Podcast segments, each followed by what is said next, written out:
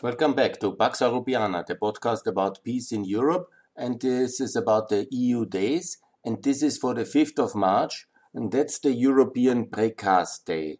Now you will ask me, what is a, where is Prekaz and what is Prekaz? Prekaz is a village in Kosovo.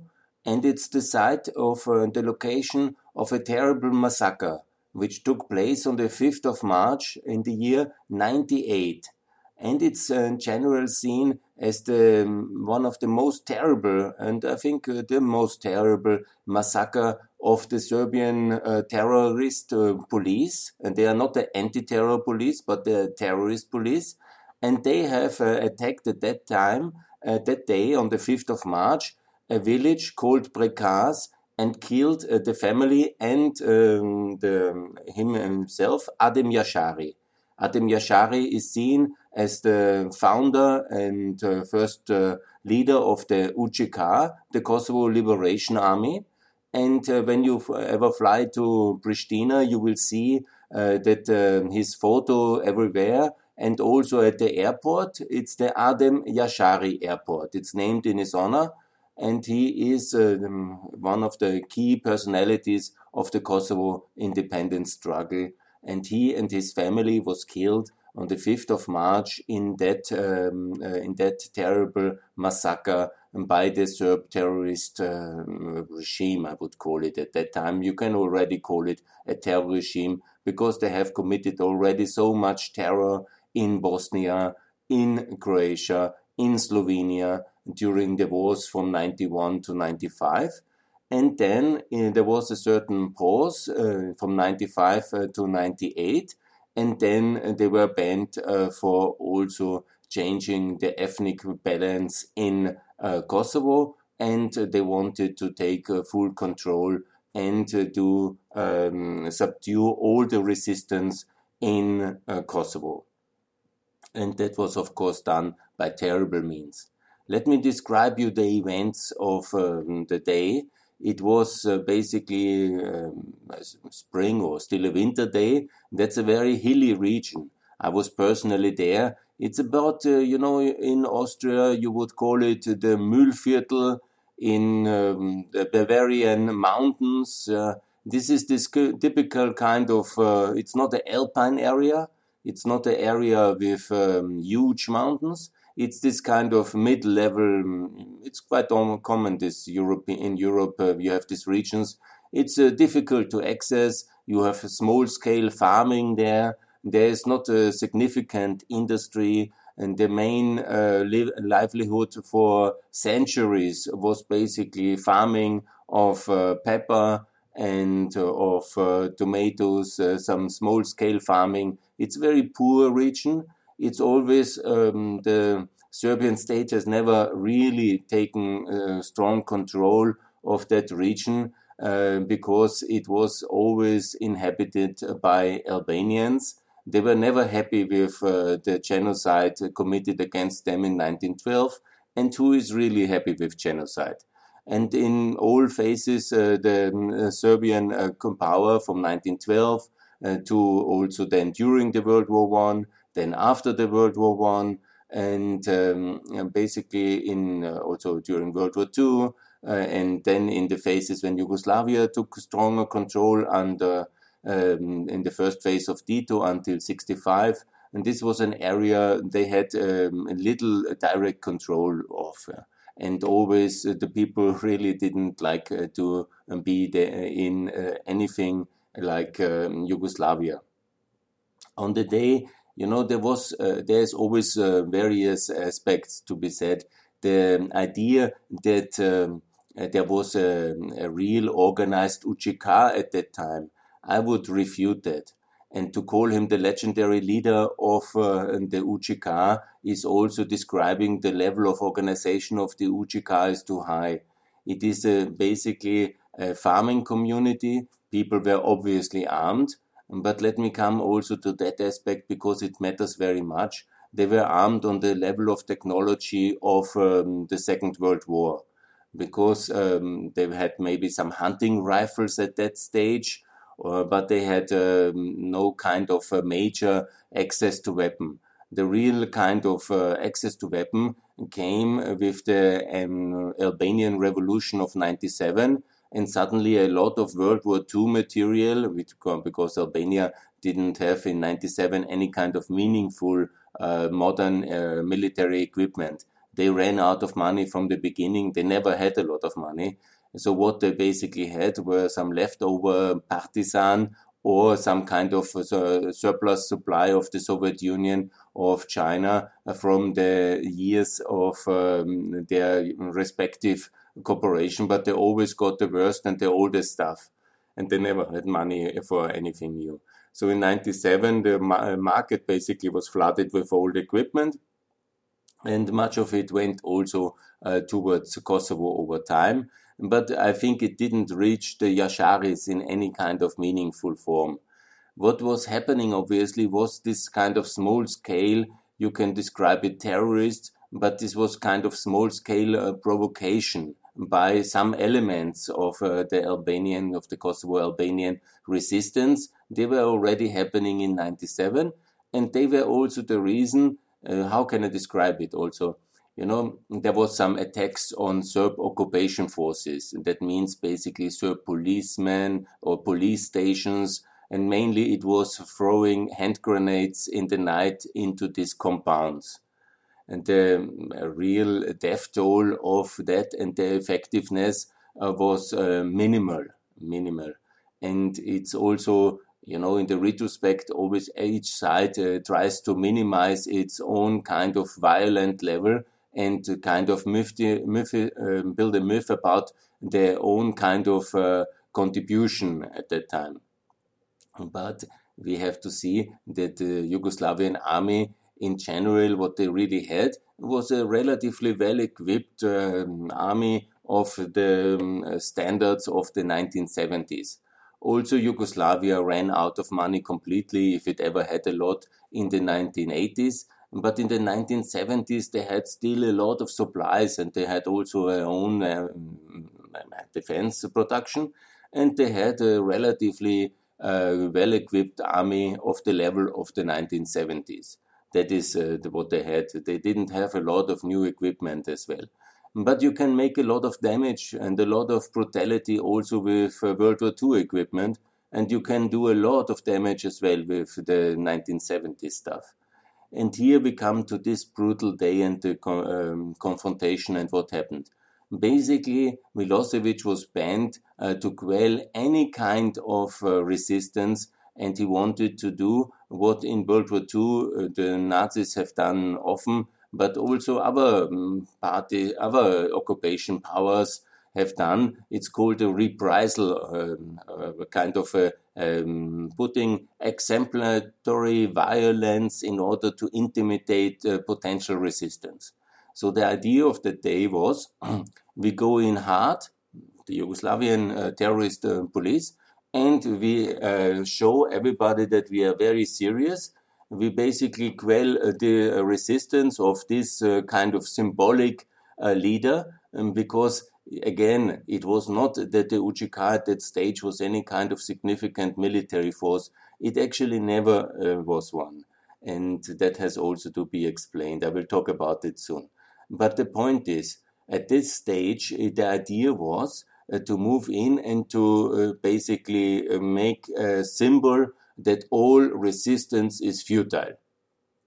So they sent uh, the same guy he is famous in infamous, notorious in uh, the history of the Balkans. Uh, this uh, um, person with the nickname that's the most. I, I, don't bother you with all the names. It's Legija. He was the man who shot uh, three years, uh, four years later, five years later, in 2003. He shot the Serb prime minister. So he was a man who himself basically pulled the trigger to uh, shoot a commander of uh, this uh, troop uh, who has killed his own prime minister, Mr. Djindjic, in 2003 on the notorious day of the 12th of March. On the 5th of March uh, in 98, he was the commander of that troop, and that's why I also call it a terrorist group, because that was a terrorist, a state terror group. It was meant for that. That was the idea. They went in to strike terror in the heart of the Albanians who they knew had now a bit more access to weapons. And uh, after the situation of Dayton, where basically the Americans in many ways have saved the Bosnian Serbs yeah, with this compromise peace of Holbrooke in 95, they knew that the confrontation in um, Kosovo was inevitable one day. And obviously, all sides were thinking when. And in the spring of 1898, uh, the Serbs made their move. They came first in January. They uh, understood the situation completely, and they came back at the beginning of March, and they came back heavily because they basically, instead of, for example, imprisoning Adem Jashari or trying to somehow uh, capture him alive, uh, no, they went in with artillery and tanks, and uh, then they shelled his village. I mean, this is not a police action. I want to reiterate the dynamics. These are poor farmers with some kind of improvised weapons but in no way they had any kind of military mm, possibility. Military possibility, I call you have mortar, you have artillery, you have some kind of vehicles, yeah. You have, uh, I'm not talking about air power or something like this, yeah. You have some kind of stuff when you are an army. Otherwise, what are you? So the situation, the Jasharis had um, Kalashnikovs. Yeah? Basically, they had these old Kalashnikovs and they were, um, of course, ready to defend themselves because they are farmers. The theory that they have uh, fully self-sacrificed themselves is also, uh, you know, very questionable because what you should have done, you know, when you leave your land, what you live from then, you know, you starve. Yeah? When you leave uh, your house, where do you live? you know, these are farmers who are connected to the land since centuries. Yeah? And they have uh, lived there forever. They are the traditional people in that uh, village, in Prekaz. And so on this day, the commanders, and there were all these famous names of the people later ending in Den Haag, and deservedly so, or in front of the, um, because they were mainly then um, basically punished for the killing of their own prime minister in 2003. But these were people, also do not forget where they came from. These terrorist group, uh, groups, they were all steeled and blooded in the Bosnian, Croatian, and Slovenian war. They were the people, the same perpetrators of Vukovar, of Srebrenica, of uh, also Prekaz. They were used to kill and to spill blood. They had no mercy and they used their military force and the Serb terrorist uh, military 1970s technology, you know, with artillery, and they basically shelled uh, this uh, farming house into submission. I have personally been there as well, and this is a typical kind of a, a brick and mortar building. It's a, not a very big um, farming house, but for the standards of the region, that's one of the bigger ones. Yeah? But you have to imagine it as a as a very poor and very um, uh, you know there was no defensive fortifications in a sense. It is not a fort or a military installation. This is a private house. You can find hundreds and thousands in the Balkans. Yeah, basically self-built by the family, and you know it's not a military installation. Huh? And just to make that very clear and the poor people of all generations, grandfathers and uh, children, they were living in that uh, two, three houses. It's a small kind of settlement in a way of that family, always extended for each family to have a living room. And then you shell it with your state army. Huh? And what kind of help they could expect? Nobody was helping them, yeah? you know, because the state was basically bent to kill them. And that's, I think, the situation as it is best described. It is a similar thing like you have it in in yeah in Chechnya or in other war crimes when and it's basically a war crime. If the state with the care protection obviously the state has also to keep uh, uh, public order. So somebody who does um, guerrilla activity obviously has to uh, be reprehended and has to be caught yeah it has to be brought to justice. Yeah? But let's never forget that the whole thing was from the year 91 already very clear, because in 91 the independence of Kosovo was clear. It was a referendum and it was a declaration of independence in 91 together with Macedonia, together with Croatia. But to the West's uh, great fault, we have not recognized the independence of Kosovo in 91 and all the events uh, which took uh, later place and also this terrible uh, day of the 5th of March would have been completely avoidable by better informed Western policymaking on ex-Yugoslavia. And it was, I think, uh, quite clear from that stage that Kosovo um, people, the majority, uh, by far, there was a million votes for independence. And they were not going into, into that kind of uh, Serbian state. Yeah. And we could have avoided all the bloodshed of 89, uh, 98 and also of 99 and all the war and all the consequences with better policy. No, it's a, it's a tragedy. Anyhow, and what the Serb terrorist police did then on the 5th of March was basically shelling this um, family. It's all over 57 people or 59 people.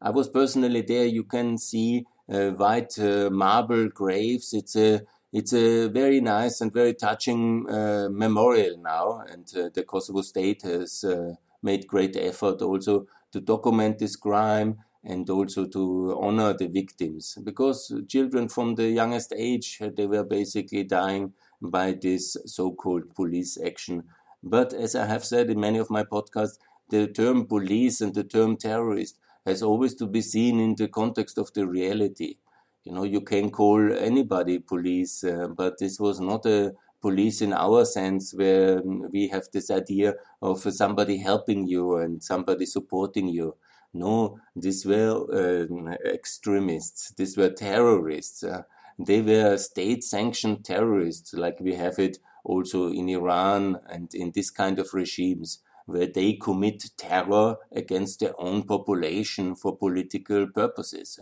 And they have done that to uh, the most extreme against uh, the Bosnians. But also, never forget, these are the same people who killed their own prime minister five years later. So they killed this family, and it's a very sad day. I recommend everybody to go, and I recommend everybody to honor these uh, victims uh, and always to see that states have no right uh, to uh, use military means against their own population. This has basically been also the case of uh, Assad, and um, you know you can compare Milosevic quite well with Assad. I think he is this kind of person, and also with others of these uh, perpetrators of state terror in the history of Europe and the world. Yeah? And it's very sad. Yeah? No, and this was obviously then the start of the of the um, Kosovo Liberation War. In many ways, it was the crystallization point because such kind of um, terrible uh, brutality against um, innocent civilians, obviously they have repercussions because it's crystallizing for the community. That means that everybody who was until then not for um, armed resistance, because the Kosovo society was very much divided. You have to understand that uh, the LDK, and this is Rugova's party, and Ibrahim Rugova, who was the father of the first independence and uh, also of the Kosovo state, very much uh, the symbolic leader. He was always very uh, constrained and calling for restraint because he didn't want the man be the man uh, in going down in history for the end of his people because he saw what kind of level of violence Milosevic is ready in, in the Bosnian war and he didn't want to call for war when he doesn't have international support and no weapons. I understand the Croatians and also to some extent uh, the Bosnians, they had American backing and they had the access through the Adriatic Sea. The Albanians at that stage didn't have any American ba- uh, backing. There was no sophisticated American weaponry in uh, the UCK. And this maybe was then a little bit better in uh, the April 99 when basically the NATO war was already maybe only in May, but this was never any way decisive. And the um, Albanians in the 90s, they were out of their own institutions The Serbs basically built an apartheid regime. They had to live uh, from subsidies from their mm, friends and Albanians working in Switzerland, Austria, and Germany and Italy, sending money back there was not a lot of international support for them, and there was certainly no kind of sophisticated weaponry, and there was no support. Uh, they were alone, and Rugova knew it very well, the international situation, and he basically called for restraint. And then uh, Jashari and uh, others, they were, of course, you know, they were for self-defense, and they also wanted to have a more um, uh, armed struggle against it. But uh, until 98, uh, this was minimal because simply there was no arms. What do you do when you have an armed state who is committing terror acts and you are just a farmer or a student, you can protest, but you have just stones and maybe some hunting rifles. Yeah? There was no way this was a winning uh, match and it would have been a massacre. And it was a massacre on the 5th of March and on many other days. Yeah. I will not make um, a podcast about each and every massacre which the Serb terrorist forces uh, have committed, because it was Prekaz which was the most decisive one and also the crystallizing one. And then, obviously, with the news of that kind of brutality against uh, uh, the Jashari family, obviously, then a lot of young people in Kosovo and uh, in Albania and in the Kosovo Albanian community in Germany, Austria, Switzerland, Italy, they decided that it is now time uh, to uh, take up arms. And they had some arms and they were gradually getting uh, better organized. Um, but it was also the whole time still so that the Yugoslavian army was uh, by a multiple of 100 better organized. Uh, better structured and obviously better armed by uh, it was no comparison and this kind of struggle between uh, the people with a realistic view of the power relation between Yugoslavia and Serbia and uh, the Kosovo um, uh, reality of uh, having no means to defend yourself. That was, of course, then shifting towards the people who wanted to have uh, military violence as um, tools uh, to gain independence. And that's uh, basically the founding moment of the UCK is also the Prekaz massacre.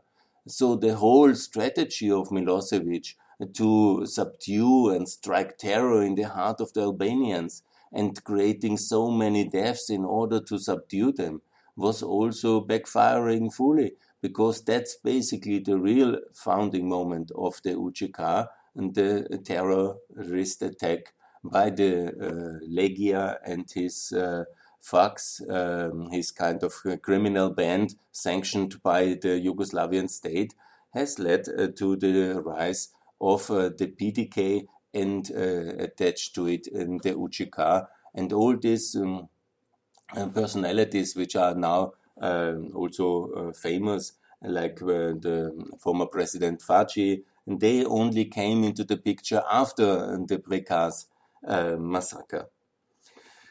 So it's really a terror attack and a terrible day. It's a, I'm talking, you know, when you once go there, I recommend it whenever you're in Kosovo, you have to visit uh, this memorial because it's a memorial also bigger than just uh, uh for Kosovo or for a particular uh, line of thinking in the Kosovo armed resistance struggle.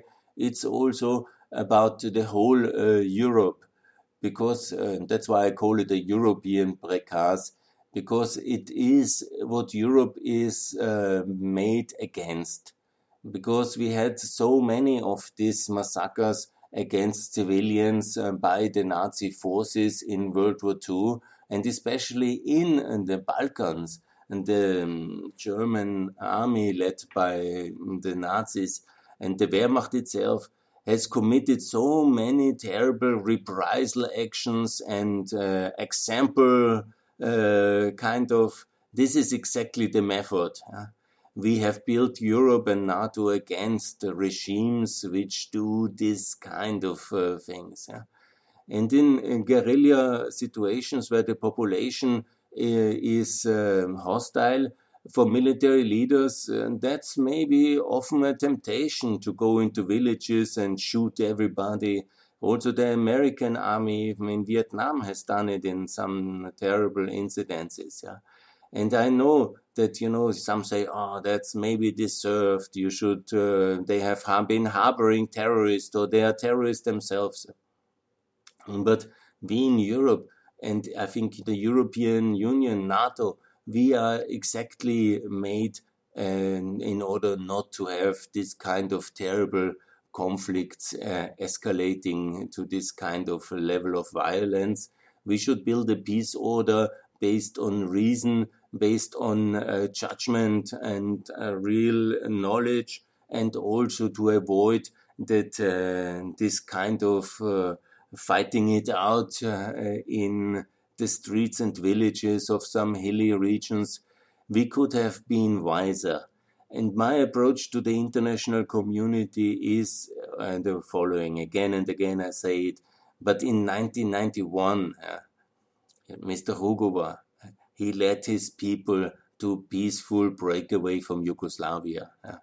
It was uh, very much the same like in uh, Gligorov in Macedonia. It was the same like uh, in Slovenia and in Croatia. Actually, there was little violence in 91 at that moment. Yeah? There was some violence from the Serbian state. Yeah?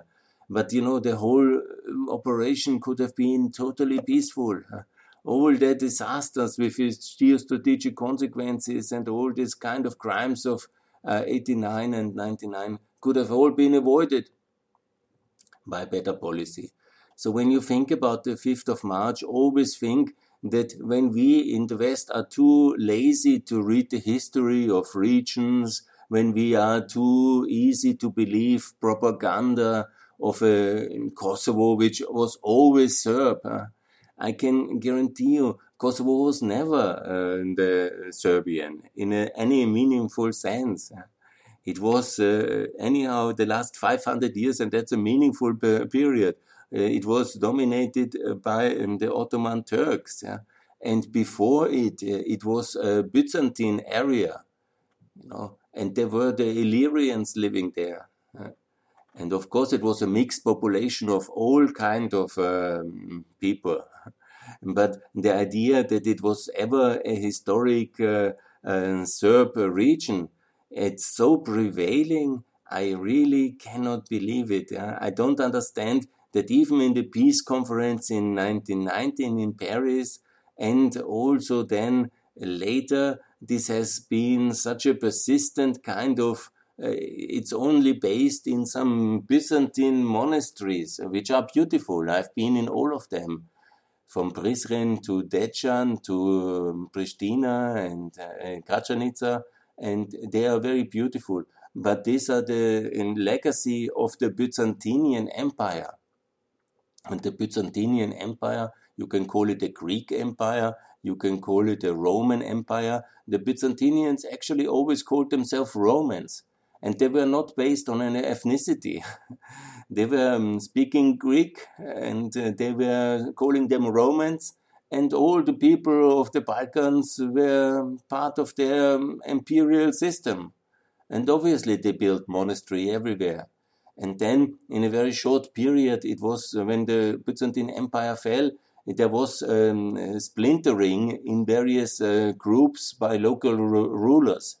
But this is in no way to be said, as Milosevic has always said, that Kosovo is the heart of Serbia. And this was never historically in any uh, period the case. It was Byzantinian and then Ottoman. And before it was Roman, when before the Roman division. And all these uh, historic artifacts and uh, um, religious mon monasteries and they are from this Byzantinian inheritance. And uh, you know, there was never a Serb majority living in Kosovo, and I think that we have somehow started to believe this narrative, and also a lack of care of policymakers in this decisive year of 1990 and 91.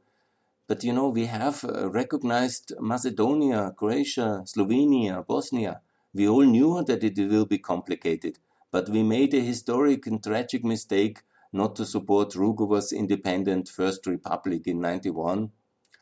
And then it all came down so hard on the people of Prekaz, on this family, on the 59 dead. And, you know, go not only to honor that family, and it's in no way meant uh, to honor the UCK or the uh, armed revel, uh, re, uh, revolution. Also, I respect people who fight for their freedom, no doubt, but go there to also repent the sin of European policymakers' failures in 91 and the consequences of bad policy. Bad policy based on lack of information and lack of care and lack of courage, believing somebody's narrative of uh, genocidal kind of ethnic cleansing is leading to exactly that. And we, as European policymakers, policy elite, people who think about that, we should be better than that. We have this moral obligation to read, to learn, to understand. We have this moral obligation to care. And we had then to avoid actually that we have to use military force like we had to do then in 99. And I recommend uh, this uh, documentary for all um, interested in more details. I will talk about it a lot, but it's the Kosovo, the road um, to Kosovo genocide. It's on YouTube. You can uh, see it. It's very detailed with the witness and video footage of uh, the events and of the actors as it happened. And exactly, you know, we had anyhow, because of our failure of 91, we had to come back then in 99 and it was very complicated because the West really didn't want to do this war. Ultimately, we did it in order to protect uh, the Albanian residents at that time in this country from the violent ethnic uh, cleansing and genocide of Milosevic. And it was the right thing to do. But in the retrospect, always think about with better policy in 91, recognition of Kosovo from that moment onwards, we could have saved so many lives. So if you are in a position to think about uh, peace and uh, war and about policy, we have to be from the beginning better informed. And we should have recognized the First Republic. And so many people would live, so much treasure and blood would have not been wasted.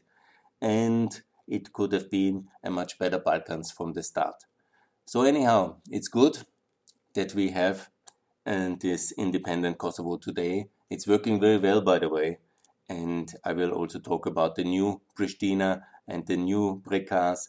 But in the every 5th of March, I recommend to uh, spend a moment to listen to this podcast, to honor uh, the victims, to never forget their sacrifice, and also to think about European policy making, our weaknesses in information, in leadership, and in also decision making, leading then to uh, ourselves having to go to war to correct our own weaknesses.